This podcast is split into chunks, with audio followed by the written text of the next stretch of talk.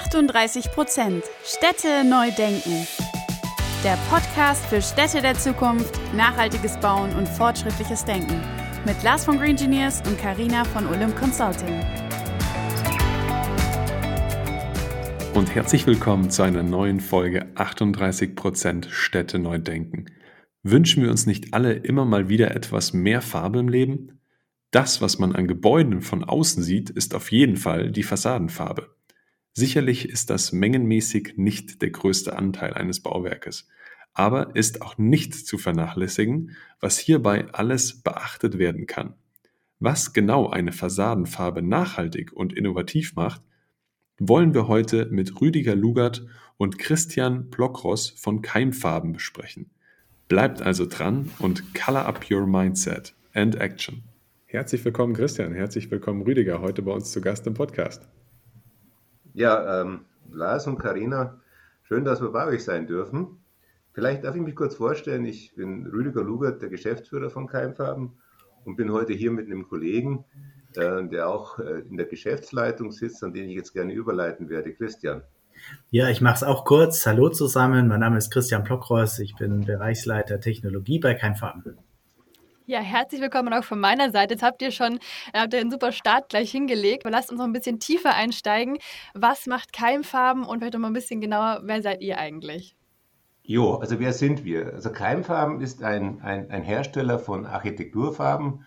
Ähm, wir sitzen in der Nähe von Augsburg und stellen Farben her für den Innen- und für den Außenbereich. Wir sind, und da sind wir auch ein bisschen stolz drauf, wir sind ein, ein Hidden Champion. Wir sind nämlich Weltmarktführer für mineralische Farbbeschichtungen. Und unsere Produkte sind nahezu ausschließlich dafür bekannt, dass sie extrem langlebig sind.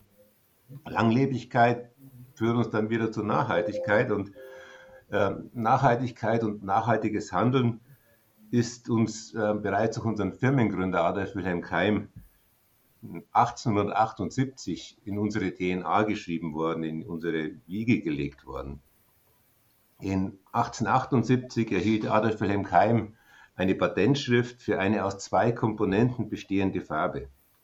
Die eine Komponente ist das Bindemittel, welches aus Quarzsand und Pottasche gewonnen wird, und die zweite Komponente besteht aus mineralischen Füllstoffen und lichtbeständigen anorganischen Pigmenten. Daraus entsteht eine reine Silikatfarbe. Im Prinzip sind unsere Farben auch heute noch genau in diesem Sinne aufgebaut. Heute natürlich meist als Einkomponentenfarbe. Diese erste Silikatfarbe führen wir heute noch in unserem Programm. Und noch heute können wir Fassaden besichtigen, deren Anstrich seit mehr als 100 Jahren in Originalform zu bewundern ist. Dies sind lebende Beweise nachhaltigen Handelns. Die eingesetzten Rohstoffe sind nicht endlich, enthalten keine Giftstoffe und es werden weniger Kosten für den Bauunterhalt benötigt. Und die geschmückten Fassaden geben den Bewohnern auch eine Identifikation. Womit wir dann bei den drei Säulen der Nachhaltigkeit sind, nämlich den Einfluss unserer Farben auf die Ökologie, keine schädlichen Inhaltsstoffe, auf die Ökonomie, wirtschaftlich sinnvoll und auf das Soziale, identitätsstiftend zu sein. Wir sind ein Spezialist im Farbenbereich, konzentrieren uns ausschließlich auf den Einsatz von mineralischen Bindemitteln und mineralischen Zuschlagstoffen. Und trotz dieser selbst aufgelegten Beschränkung sind wir ein Generalist, weil wir unsere Farben auf nahezu jedem Untergrund auf dem Bau auftragen können. Das sind wir und das ist so ein bisschen, was wir tun. Wir haben jetzt schon einen groben Überblick bekommen von den Themen, was euch eigentlich als Unternehmen ausmacht, auf welche lange Firmenhistorie ihr schon zurückblicken könnt, was erstaunlich ist oder was nicht erstaunlich, aber beeindruckend ist. Und ihr habt so viele Themen, wo Projekte schon seit langem existieren. Welche konkreten Projekte auf der Welt sind denn mit Keimfarbe bestrichen? Ja, ähm, wie von Rüdiger ja schon erwähnt, ähm, liegt letzten Endes die Erfindung der Silikatfarbe ja, viele Jahre zurück und Nachhaltigkeit war immer schon ein Ziel. Es war nämlich immer das Ziel, eine mineralische Farbe zu entwickeln, die im Gegensatz zu den damals ja üblichen Kalkfarben, also wir sprechen von einer Zeit von vor 140 Jahren, Ähm, da waren Fassaden häufig mit Kalkfarben gestrichen, die eben häufig nicht so dauerhaft waren. Ähm, und äh, Ziel war immer, eine wirklich dauerhafte Fassadenfarbe zu kreieren durch unseren Firmengründer. Ähm, unser Firmengründer Adolf Wilhelm Keim, und das finde ich eigentlich auch noch ganz spannend, das möchte ich an der Stelle auch noch mal kurz ähm, aufzeigen, ähm, war wirklich in dem Zeitalter der Industrialisierung tätig. Also Industrialisierung war ein Zeitraum, da waren Fabrikschlote überall, so wie man sich es eben halt vorstellt. Die Nachhaltigkeit im Allgemeinen war da wirklich kein zentrales Thema. Und äh, unser Firmengründer hat damals auch schon folgendes Zitat ähm, ähm, gesagt, was ich einfach toll finde, was das Thema, das Thema Nachhaltigkeit einfach auch ganz schön umschreibt. Ähm, wir wollen leben, arbeiten, ringen, kämpfen und für unsere Mitmenschen sorgen, für die Nachkommenschaft arbeiten, damit es besser werden, werde auf Erden. Und diesem Leitspruch fühlen wir uns durch und durch auch bis heute natürlich noch verpflichtet. Die Dauerhaftigkeit der Silikatfarbe, der Keimfarbe, wie sie ja auch umgangssprachlich heute noch genannt wird, lässt sich ähm, wirklich an, an vielen Fassaden äh, ablesen. Wir haben Fassaden beispielsweise das Rathaus von Schwitz, das ist äh, südlich von Zürich. Ähm, die ist 1891, also vor über 130 Jahren von Ferdinand Wagner, äh, einem Pistolenmaler aus München, künstlerisch gestaltet worden und heute quasi noch im Original zu sehen. Äh, weitere originale Dekomalereien aus der Zeit um 1900 finden sich auch noch an verschiedenen Häusern in Stein am Rhein, zum Beispiel dem Rathaus oder dem Haus zum Weißen Adler, um nur mal zwei zu nennen.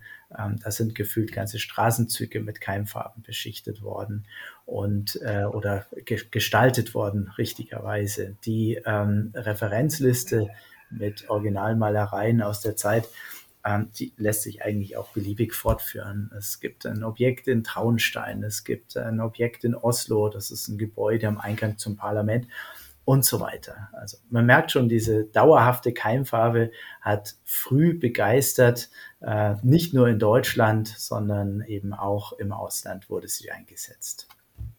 Ja, super spannend auf jeden Fall, auch mal so ein paar von euren Projekten schon kennenzulernen.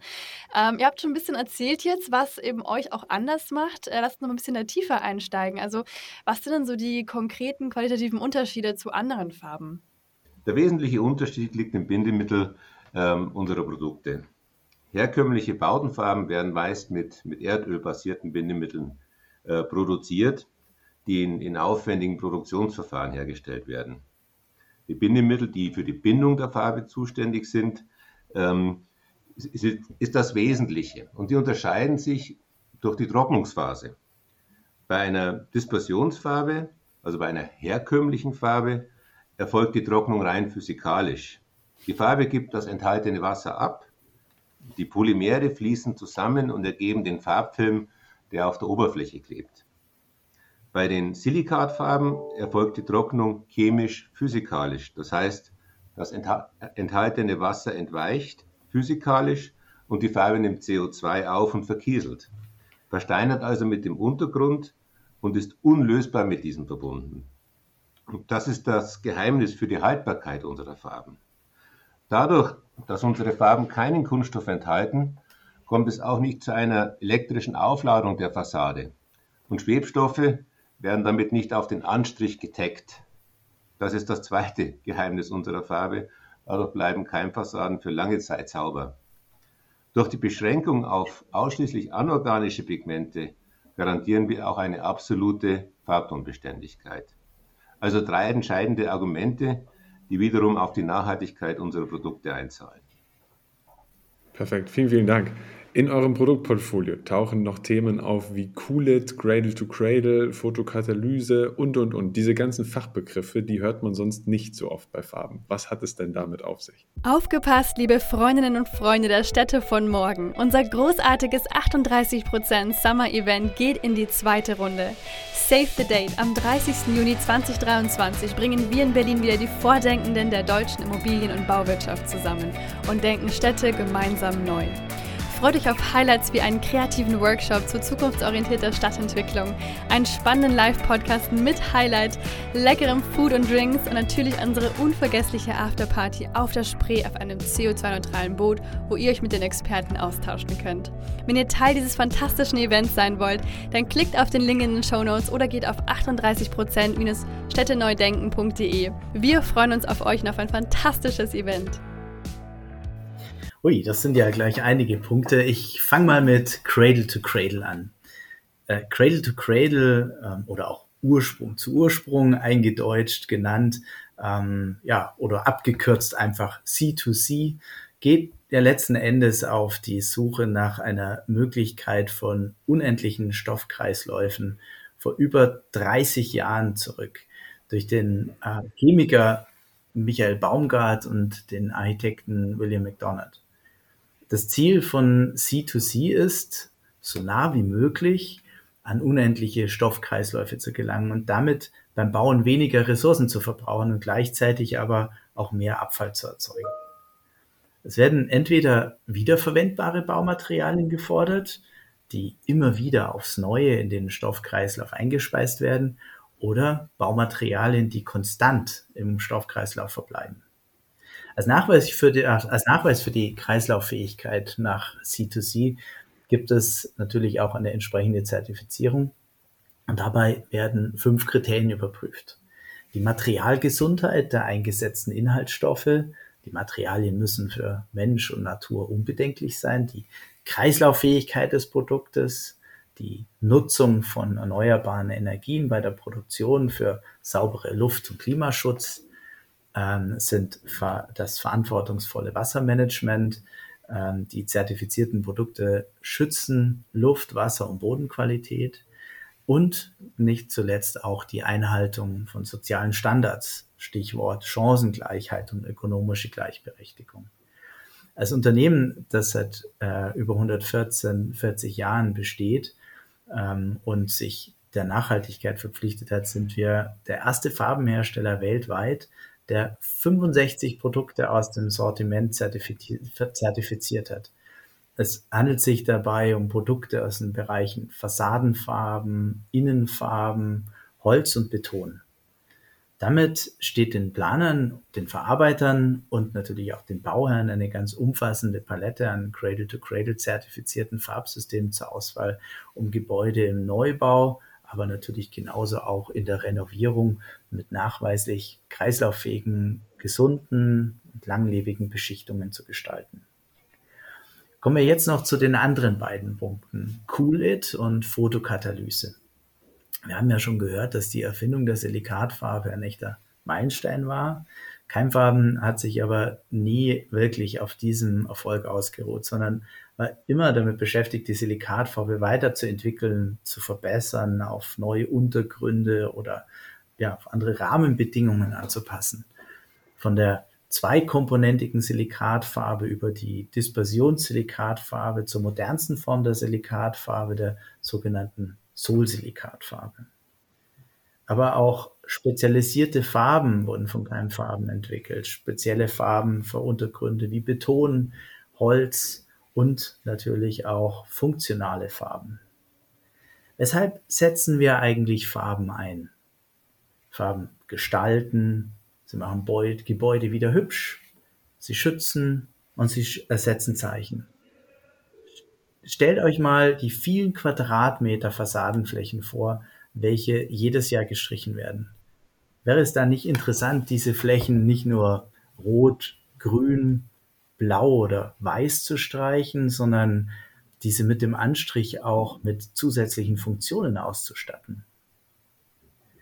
Um einerseits die thermischen Beanspruchungen an Fassadenoberflächen zu reduzieren, aber andererseits auch dem Aufheizen in urbanen Räumen in den Sommermonaten etwas entgegenzusetzen und gleichzeitig das Klima zu schonen, haben wir das Produkt Keim Soldalit Cool It im Sortiment. Mit dem Begriff, Begriff Cool It bezeichnen wir eine zusätzliche Eigenschaft der Fassadenfarbe, nämlich die Aufheizung der Oberflächen durch Sonneneinstrahlung zu reduzieren. In Bezug auf die thermische Beanspruchung von Fassaden Gerade auch bei dunklen Farbtönen denken wir insbesondere an gedämmte Außenwände, zum Beispiel durch ein BDVS oder mit hochdämmendem Mauerwerk. Diese Wände sorgen neben dem winterlichen Wärmeschutz eben auch dafür, dass Hitze außen bleibt und nicht in das Gebäude geleitet wird. Und das kann im Sommer, je nach Intensität der Sonneneinstrahlung und abhängig vom Farbton der Fassade, an der Oberfläche zu hohen Temperaturen, wir sprechen Temperaturen bis zu 80 Grad und mehr führen. Ein solcher Wärmestau an den Oberflächen kann ganz unerwünschte Folgen wie Risse im Putzsystem, Ablösungen oder gar Verformungen des Putzträgers haben. Möglich wird die reduzierte Aufheizung der Oberflächen durch eine spezielle Pigmentierung des Cool-It-Anstrichsystems. Dadurch wird ein höherer Teil der solaren Strahlung über das gesamte Sonnenlichtspektrum, wir sprechen von 250 bis 2500 Nanometern, also sowohl die sichtbare, die ultraviolette, aber eben auch die infrarote Solarstrahlung reflektiert und äh, damit ergeben sich deutlich kühlere Oberflächen. Wir haben gegenüber Standardsystemen eine Temperaturreduktion im deutlich zweistelligen Bereich nachgewiesen. Und was hat jetzt eine Reduktion der Oberflächentemperaturen mit Nachhaltigkeit und Klimaschutz zu tun? Ja, zum einen sinkt die thermische Beanspruchung der Oberflächen, was einen Einfluss auf die Dauerhaftigkeit und damit auch auf die Sanierungsintervalle hat. Gleichzeitig wird aber auch dem Aufheizen von Gebäudeinnenräumen insbesondere in den Sommermonaten entgegengewirkt. Und daraus ergeben sich natürlich wieder Energieeinsparpotenziale beim Verbrauch von Klimaanlagen. Ja, und jetzt zum letzten Punkt der Photokatalyse. Das ist ein Thema, mit dem wir uns schon seit vielen Jahren auseinandersetzen. Der Begriff der Photokatalyse äh, beschreibt ja letzten Endes eine durch Licht, also Foto, angeregte bzw. ausgelöste chemische Reaktion. Der Katalysator verbraucht sich dabei nicht, er bleibt also stabil und das kennen wir alle ja auch von der Reinigung von Autoabgasen. Auch in Farben kann man diesen Effekt einsetzen. Durch ein spezielles Pigment, das in der Lage ist, photokatalytische Prozesse auszulösen und dadurch können dann Stickoxide in belasteten Innenstädten abgebaut werden. Es werden zu unschädlichen wasserlöslichen Nitrat oxidiert ähm, und das wird einfach von der Fassade durch Regen abgewaschen. Aber auch organische Verschmutzungen können abgebaut werden und gleichzeitig erhöht sich die Oberflächenhydrophilie durch den Zusatz von Photokatalysatoren. Dadurch werden dann die Schmutzpartikel leichter unterspült und abgewaschen. Und das ist der Grund, warum ähm, photokatalytisch aktive Fassadenflächen länger sauber bleiben. Der Photokatalysator entscheidet allerdings nicht zwischen einer organischen Verschmutzung oder einem organischen Bindemittel der Beschichtung. Also das Thema Dispersionsfarben, das Rüdiger vorhin schon kurz erklärt hat.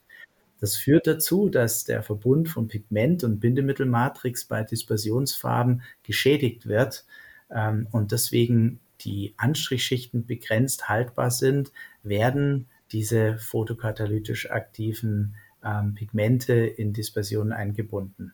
Deswegen ist die Silikatfarbe an der Stelle natürlich ein, und die mineralische Bindung ein Perfect Match, wenn man so möchte, ähm, weil das ist absolut stabil. Ja, vielen, vielen Dank für die ganzen Punkte über die Themen Coollit, Cradle to Cradle und Photokatalyse. Da gehe ich jetzt nochmal genau drauf ein. Was ist eigentlich dieses Thema photokatalytische Fassadenfarbe, so wie du es beschrieben hast? Aber was ist hier diese Reaktionsweise und wie funktioniert das genau und was sind da für Potenziale dahinter vor allem? Ja, in Mineralfarben eingebundene Fotokatalysas äh, Fotokatalysatoren, was für ein Wort, ähm, haben sich äh, ja als sehr beständig erwiesen, wie wir vorhin schon gesprochen haben, und wirken damit über die gesamte Lebensdauer des Anstrichsystems. Sie werden weder ausgewaschen, wie beispielsweise klassische Biozide-Wirkstoffe, ähm, noch werden sie durch Witterungseinflüsse in äh, groß, äh, größerer Weise abgebaut. Die Wirkungsweise ist nicht nur laborgeprüft, sondern auch Tests unter Praxisbedingungen haben ganz signifikante Reduktionsraten bei Stickoxiden und mikrobiellen Verunreinigungen ergeben. Stickoxide sind ja ein Reizgas, das sich schädlich auf die Atemwege auswirken kann. Und zudem können die Stickoxide auch eine gesteigerte Empfindlichkeit gegenüber Infektionskrankheiten verursachen. Und Stickoxide sind ganz wesentlich an der Bildung von bodennahem Ozon beteiligt. Aufgrund der gesundheitlichen Risiken hat die WHO in ihren Leitlinien von 2005 einen Stickoxid-Jahresmittelgrenzwert von 40 Mikrogramm pro Kubikmeter Luft empfohlen, welcher seit der 39. Bundesemissionsschutzverordnung ab dem 01.01.2010 rechtlich bindend ist. Trotz organisatorischer Maßnahmen wie zum Beispiel der Umweltplakette etc. werden an stark frequentierten Straßen selbst 13 Jahre nach Einführung dieses verbindlichen Grenzwerts immer wieder Überschreitungen der zulässigen Jahresmittelwerte festgestellt. Lag beispielsweise äh, Jahresmittelwert in München in der Tegernseer Landstraße im Jahr 2022 bei 43 Mikrogramm pro Kubikmeter Luft. Das entspricht einer Überschreitung von fast 10 Prozent. Bereits 2021 hat die WHO aber neue Leitlinien zur Luftqualität veröffentlicht und der nun empfohlene Grenzwert von Stickstoffdioxid liegt nicht mehr bei 40, sondern nur noch bei 10 Mikrogramm, also einem Viertel ähm, des ursprünglichen Werts pro Kubikmeter Luft. Und äh, für Experten ist es letzten Endes nur noch eine Frage der Zeit, bis auch der strengere Wert rechtlich bindend festgeschrieben wird. Daher sind weitere Möglichkeiten wie photokatalytisch aktive Oberflächen, um die Stickstoffdioxidbelastungen insbesondere in urbanen Räumen zu reduzieren, wahnsinnig interessant. Funktionale Oberflächen mit Fotokatalysatoren werden neben Farben auch bei anderen Bauprodukten eingesetzt. So können zum Beispiel bei Pflastersteinen, Betonplatten, Dachsteinen oder Dachziegeln die Oberzonen mit dem Spezialpigment angereichert und somit weitere photokatalytisch aktive Flächen geschaffen werden, die dann wiederum Schadgase abbauen. Ja, ähm, die ähm, äh, Problematik ist aber natürlich schon, wenn jetzt nicht neu gebaut wird oder die Dachplatten oder Pflastersteine sowieso getauscht werden müssen, dann ist der Aufwand natürlich deutlich höher als bei einem Fassadenanstrich. Insofern ähm, ist es natürlich immer die erste und einfachere Möglichkeit, die großen Flächen, die wir in urbanen Räumen haben, die großen Fassadenflächen mit einem Fotokatalysator entsprechend auszustatten. Alright, ja, vielen Dank. Ähm, Nochmal jetzt eine andere Frage. Ähm, kommen eure Farben denn jetzt nur im Außenbereich zum Einsatz oder gibt es da auch Möglichkeiten, die sich für den Innenraum anbieten? Ja, die photokatalytischen Farben werden auch in Innenräumen eingesetzt, um organische Schadstoffe und Gerüche abzubauen beispielsweise. Mhm. Dabei werden die Stoffe auch wiederum mit Licht und Sauerstoff in ungefährliche Bestandteile umgewandelt.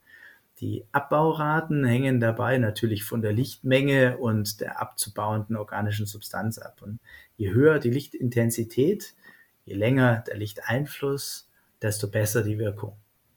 Aber Licht ist eben auch nicht gleich Licht. Der Fotokatalysator braucht in der Regel UV-Licht, welches zum Teil natürlich auch durch Fensterscheiben absorbiert wird.